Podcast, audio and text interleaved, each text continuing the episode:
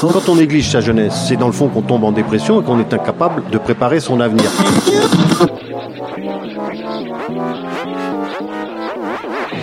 Ça ne veut plus rien dire, Lucien. C'est des merdeux, des cons. Le jeune est tourné vers l'avenir. Mais aujourd'hui, l'avenir ne se tourne plus vers le jeune. Univox, le rendez-vous du monde étudiant sur Radio Campus.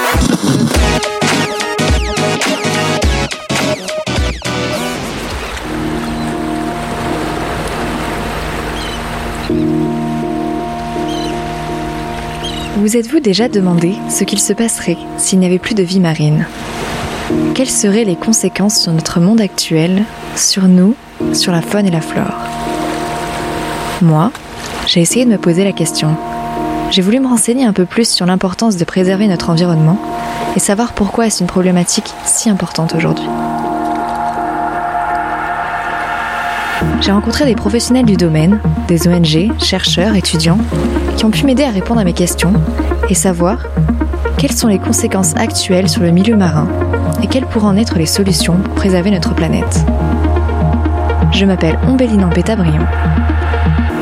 Bienvenue dans Univox sur Radio Campus. Univox, le rendez-vous du monde étudiant sur Radio Campus. La mer, en fait, euh, c'est notre poumon. Souvent, on a en tête qu'on respire grâce aux arbres. On a du mal à trouver les chiffres exacts, mais on parle de euh, la mer qui produit entre 50 et 60% de notre oxygène, ce qui est énorme. Donc déjà, les arbres, on les coupe. Clairement, on a tout compris. Et la mer, on la vide.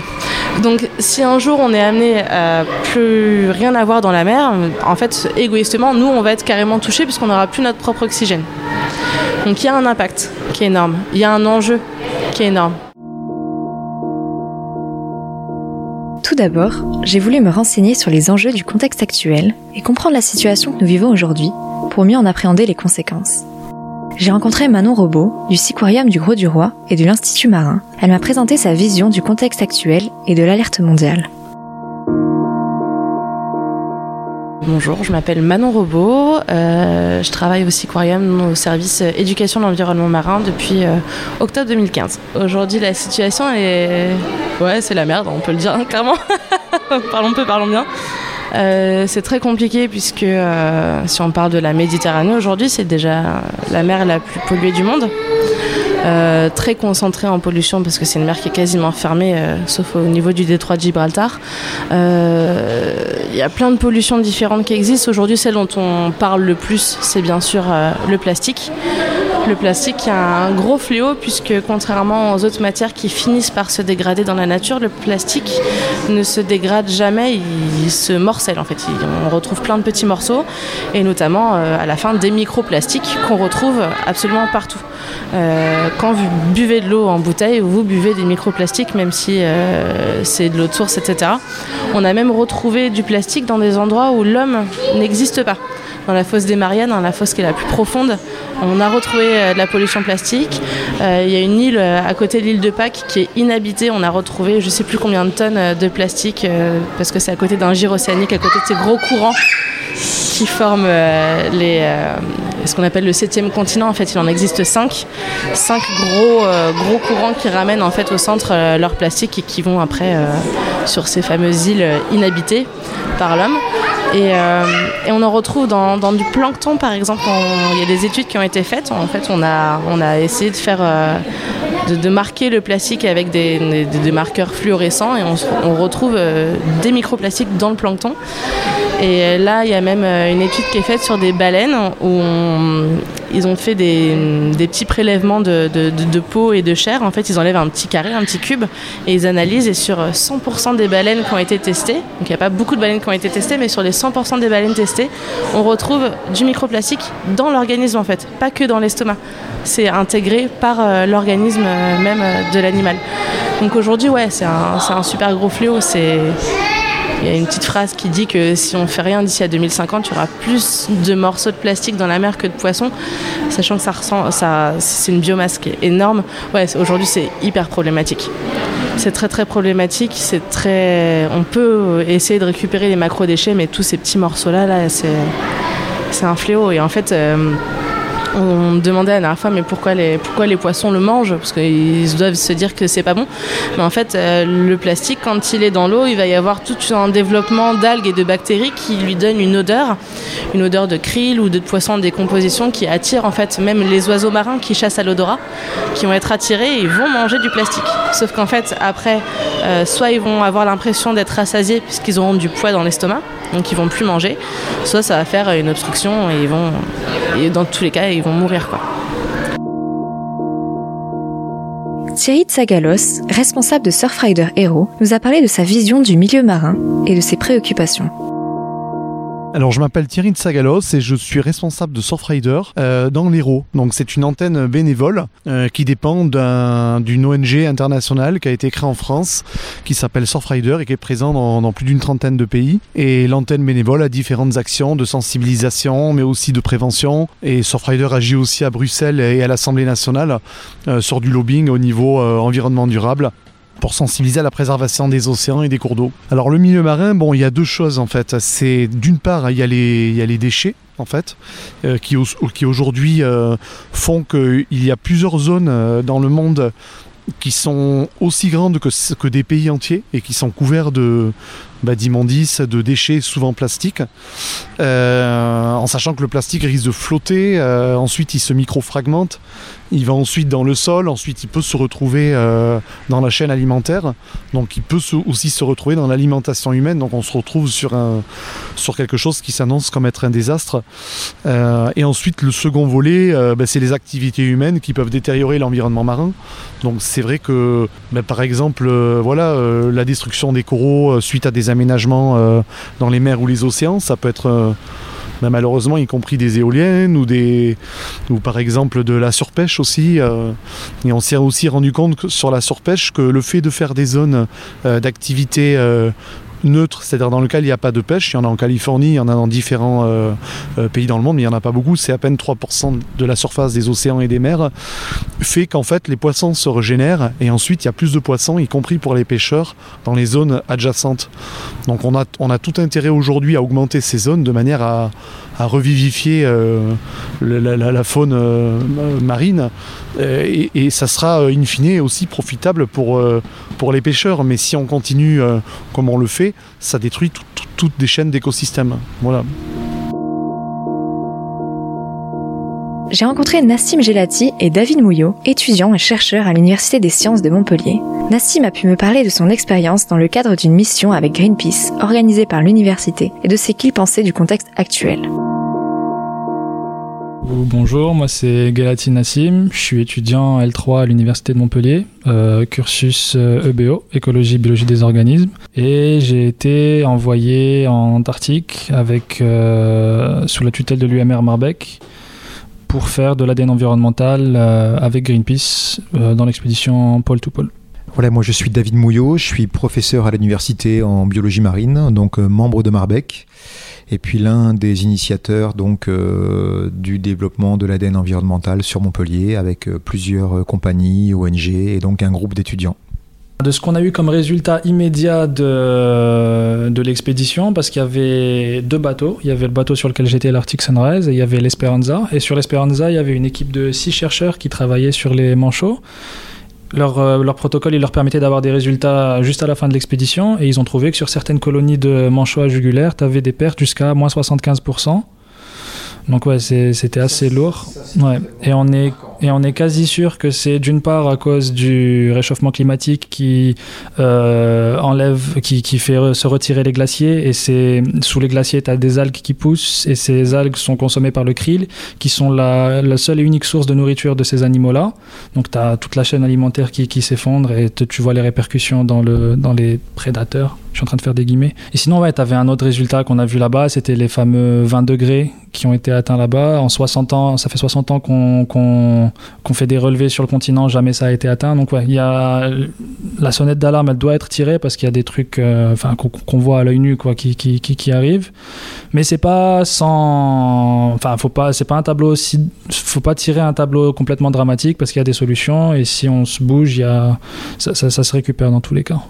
Moi, je, fais partie plutôt des optimistes, même si le climat m'inquiète fortement. Je pense qu'on sous-estime un peu ce qui va se passer dans les années à venir euh, avec des taux de CO2 qu'on atteint actuellement. Donc, s'il n'y avait pas le climat, je serais raisonnablement optimiste quand je vois toutes les actions qui se mettent en place en termes de réserve. On n'en a jamais eu autant, en termes de régulation du plastique, de l'usage des océans, de, de, population de baleines qui arrivent à, remonter la pente, ou même euh, des mammifères euh, un peu partout euh, dans les océans du monde. Donc, je fais partie des optimistes euh, sans la question climatique. Par contre, c'est vrai que le plus le plus désespérant ou en tout cas le plus inquiétant, c'est vraiment le climat. Car là, on n'a pas vraiment la main sur le CO2. Autant on peut mettre en réserve avec toute la bonne volonté du monde l'ensemble de l'Antarctique ou des océans, mais euh, si les animaux se déplacent ou n'ont plus à manger ou si euh, les glaciers vont commencer à fondre, euh, là par contre, on, est beaucoup moins apte à, avoir des actions correctrices à, court terme. L'inertie est telle que même si on réduit maintenant notre train de vie, je suis curieux de voir ce que ça va engendrer avec le coronavirus là, en termes de température ou de CO2, parce qu'apparemment on est en train de baisser on est en train de baisser du CO2 de par la baisse d'activité. Mais c'est vrai que sur ce CO2 là, c'est très inquiétant parce que voilà, on est tous concernés et tous coupables. Et euh, c'est peut-être la chose la moins facile à réguler. Je crois beaucoup plus à, mettre un jour l'Antarctique en réserve. On n'est qu'à 1%, c'est rien. Mais je pense qu'un jour, moi, je pourrais voir de mon vivant, je pense, euh, l'Antarctique protégée. Par contre, j'ai du mal à croire que je pourrais voir un jour le climat que j'avais pendant ma jeunesse ou en tout cas un taux de CO2 raisonnable. Donc ça, je suis plus inquiet par rapport à ça. Par contre, je suis assez optimiste sur notre capacité à mettre en réserve les océans, à moins pêcher, ou en tout cas de manière plus responsable et, et, avoir une pollution euh, plastique un peu plus raisonnable également. Voilà, donc le climat pour moi c'est le seul point noir, sinon pour le reste, je pense que le pire est derrière nous, je pense. Je me suis aussi interrogée sur l'impact de la détériorisation de l'environnement sur nous avec un milieu marin dépeuplé et pollué. J'ai demandé à Manon Robot du Siquarium ce qu'elle en pensait. Je pense que toutes les espèces sont concernées. Euh, si on part de la base de la chaîne alimentaire, qui est euh, donc le, le, phytoplancton, qui est cette microalgue qui va être mangée par le plancton, on a vu là juste avant que déjà le plancton est impacté.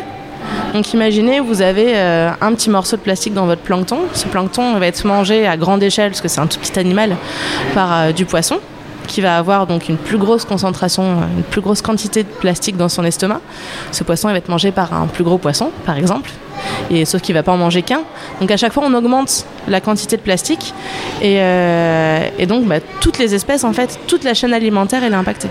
Et même l'homme du coup, puisque nous on va pêcher des poissons. Et quand on va les manger, on va manger le propre plastique que nous on aura jeté dans la nature, ce qui est quand même assez euh, magnifique. Thierry Tsagalos m'a aussi donné son point de vue sur l'impact de la pollution et de la surpêche dans le milieu marin. Alors l'impact sur notre avenir, moi je le vois un petit peu. Alors il y a deux volets. Il y a le volet où on perd en confort et on perd en vie, puisque derrière euh, ça, va atteindre euh, les ressources, euh, mais carrément même de nourriture, de lieu de vie, de, de plaisir aussi, de, de profiter euh, de la nature, le, de, le fait de voir la faune disparaître. Je vais vous citer un exemple tout simple. Dans des zones de surpêche, alors là je parle pas forcément euh, en Méditerranée, mais je suis un petit peu plus global, je reviens un petit peu plus sur le global. Euh, dans certains endroits où la surpêche fait que certains poissons disparaissent pratiquement, ça favorise la prolifération d'autres animaux qui par exemple vont s'attaquer aux coraux. Par exemple, vous avez des zones où il n'y a plus de poissons. Ensuite, les oursins prolifèrent de manière complètement folle et les oursins euh, vont manger par exemple toutes les plantes marines. Donc on se retrouve dans des endroits où il y a des véritables herbiers marins avec des plantes qui font parfois plusieurs mètres de hauteur, parfois 5, 10, 15, 25 mètres de hauteur, donc vraiment des véritables herbiers euh, dans l'océan par exemple. Et ensuite si on laisse proliférer ces oursins parce qu'il n'y a plus de poissons, ben en fait les herbiers disparaissent. Ensuite les petits poissons disparaissent puisqu'ils n'ont plus de cachette. Donc les gros prédateurs n'ont plus à manger non plus. Et on se retrouve sur une faune complètement désagrégée. David Mouillot nous parle d'un point de vue scientifique de la détériorisation et des risques de la disparition de la faune et la flore et la répercussion sur notre espèce. Déjà, on ne peut pas du tout mesurer ce que serait euh, la vie euh, de nous, animaux terrestres, euh, sans vie marine. Toute façon, euh, la vie marine, il y en aura toujours. Hein. Philippe Curie disait très bien qu'on aurait peut-être euh, voilà, une mer sans poissons ou d'autres un jour, mais qu'on aurait toujours, à mon avis, des espèces qui vont les remplacer, soit des gélatineux, soit des invertébrés. Donc voilà, il n'y aura, y aura, y aura pas de place vide. Quoi, hein. On n'imagine pas une mer sans, sans, vie du tout. Par contre, on peut très bien avoir une mer totalement dépeuplée de ces vertébrés, poissons, mammifères, etc. Ça, c'est tout à fait possible. Hein, on a de moins en moins quand même de, prédateurs supérieurs qui ont quasiment disparu de partout. Hein. C'était notre grosse étude euh, en, paru en 2019. On montre que sur 70% des sites avec des caméras à pâté, euh, il n'y a plus aucun, aucun requin en fait. Hein. Et maintenant, on n'a que quelques zones qui sont les derniers refuges au niveau mondial, qui agglomèrent quasiment toute la biomasse des prédateurs ou des vertébrés. Le reste de l'océan étant peuplé par des espèces de petite taille ou des invertébrés euh, ou du plancton. Donc là, c'est vrai qu'on a, on a, on a vraiment un gros défi dans le repeuplement des vertébrés euh, de la plupart des zones euh, où ils ont désormais quasiment, quasiment disparu. Donc voilà un peu l'état des lieux. Les conséquences sont dures à prévoir. Pour moi, la, la, pire conséquence à court terme, ça peut être des problèmes de sécurité alimentaire. Il y a des pays qui ont besoin de cette ressource sur leurs côtes et qui sont ultra dépendants de la pêche euh, artisanale, de la pêche côtière, vivrière. Et pour cela, c'est vrai que la disparition des vertébrés serait une réelle catastrophe avec des conséquences humanitaires, euh, humanitaires très très importantes. J'ai alors voulu me renseigner sur les solutions que nous pourrions mettre en place et me demander s'il n'était pas trop tard pour agir. J'ai demandé à Thierry Tsagalos de Surfrider, Manon Robot et David Mouillot ce qu'ils en pensaient. Alors en tant que simple citoyen, je pense que déjà le tri des déchets, c'est quelque chose de simple, mais que tout le monde ne fait pas encore. Donc c'est quelque chose qui petit à petit, il faut que nous fassions. Voilà. Euh, il faut donc arriver à faire en sorte aussi que euh, des entreprises, des start-up, des start-up aussi de l'économie sociale et solidaire se saisissent de ces sujets parce qu'il y a un gros enjeu sur le retraitement de ce que nous produisons. Donc par exemple, euh, L'année dernière, je suis intervenu à la fac Paul Valéry sur tout ce qui était euh, opération zéro mégot. Euh, voilà, un mégot va mettre plusieurs centaines d'années avant, d'être euh, avant d'être recyclé par la nature. Donc il est indispensable que, ben, voilà, ces milliards, milliards et des milliards de, mégots qui sont jetés chaque jour partout. Et voilà, et donc il faut arriver à mettre des solutions aujourd'hui de tri sélectif, peut-être réutiliser aussi des emballages réutilisables. Voilà, donc ça c'est quelque chose de simple. Peut-être arrêter avec les bouteilles aussi en plastique euh, d'eau. En réalité, en plus, ça revient cher. On se rend compte que ces, ces contenants en plastique euh, finissent par euh, diffuser aussi des composés plastiques qui peuvent être potentiellement nocifs pour la faune, mais aussi pour nous. Donc on peut tout à fait aujourd'hui utiliser des gourdes on peut aller sur le shop Surfrider, on vend aussi des gourdes, voilà par exemple en métal avec du plastique réutilisable et, ensuite, euh, l'idéal, ça serait que dans les collectivités, les écoles, les entreprises aussi, hein, euh, ça serait de, de, s'organiser pour que dans les pièces où il y a des réunions, il y ait des petits lavabos avec tout simplement des robinets avec de l'eau potable provenant de la ville. Ça serait ça le plus écologique en fait, voilà. Univox. En tant que simple petit bonhomme qui est sur la Terre, euh, il y a plein de trucs qui peuvent être faits, sans parler bien évidemment de s'intéresser à des associations, d'essayer de donner un peu de son temps. Par exemple pour des dépollutions de plage, des dépollutions de port euh, ou des dépollutions de cours d'eau, ce genre de choses. Euh, au quotidien, sans que ça te demande plus de temps, plus d'argent, euh, bah, trier ces déchets déjà ça c'est énorme. D'arrêter de se dire bah non mon mégot de cigarette si je jette par terre c'est rien. Le mégot de cigarette il va aller directement dans l'égout qui va aller directement dans la mer. Et un mégot de cigarette c'est 500 litres d'eau qui sont pollués c'est énorme. Donc bah un cendrier de poche ou une poubelle c'est pas trop compliqué à trouver. Donc euh, des petits gestes en fait au quotidien, essayer de limiter sa, consommation de plastique. C'est pas compliqué d'acheter une gourde, surtout qu'aujourd'hui on se rend compte que l'eau du robinet elle est meilleure en fait que, euh, l'eau qu'on achète en bouteille et, on a la chance en France d'avoir euh, un système qui, en fait l'eau qui arrive dans notre robinet est d'excellente qualité. Elle est ultra potable et donc voilà, vous remplissez votre gourde c'est pas très compliqué, euh, éviter les sacs en plastique, enfin tous les petits trucs bêtes dont on entend parler mais qui sont en fait hyper importants et que si tout le monde euh, s'y mettait un petit peu, euh, voilà. Après on fait aussi malheureusement énormément, culpabiliser le consommateur. Le gros problème il vient aussi de la base qui sont les grosses industries, les lobbies, etc. Donc nous c'est bien pour nous d'essayer d'agir au quotidien, mais il faut aussi qu'en termes de politique, de gouvernement et tout, il y ait quelque chose qui change au niveau de ces, gros lobbies et ces grosses industries. Euh. Voilà. Mais si nous, au quotidien, déjà, on peut faire tout ça, c'est cool. Et ça ne demande pas grand-chose. Univox. Le nombre d'habitants, on aura vraiment du mal à, même si on fait des efforts, c'est toujours bien. hein. On, va diminuer peut-être la pollution, le plastique, etc. Il y a plein d'actions dans ce sens-là qui sont, vraiment remarquables, mais c'est vrai que si on reparle du CO2, ce qui fait le plus, peur en fait. Hein, je dis pas que le plastique ça fait pas peur ou que le fait de pêcher ça fait pas peur, mais on se dit qu'on peut réverser quand même la tendance euh, avec des efforts, mais c'est quand même jouable. On, voit le bout du tunnel, on voit à travers les réserves marines où il y a des endroits où il y a vraiment des, des success stories très très très très fortes. On voit qu'avec des efforts quand même on, peut y arriver. On voit les efforts du plastique. Moi j'ai vécu avec l'essence, avec du plomb, les plastiques dans le supermarché. Nassim est très jeune, mais il a à peine connu les plastiques dans le supermarché.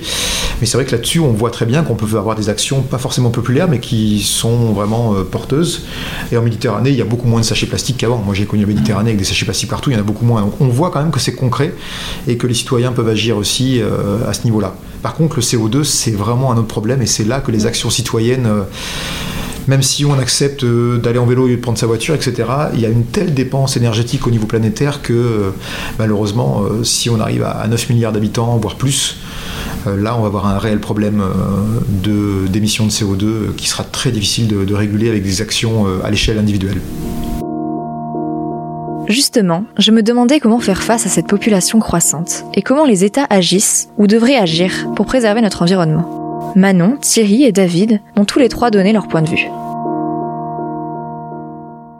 Aujourd'hui, déjà, l'écologie, ça devrait pas être, euh, ça devrait pas faire partie d'un programme électoral, ça devrait être une obligation.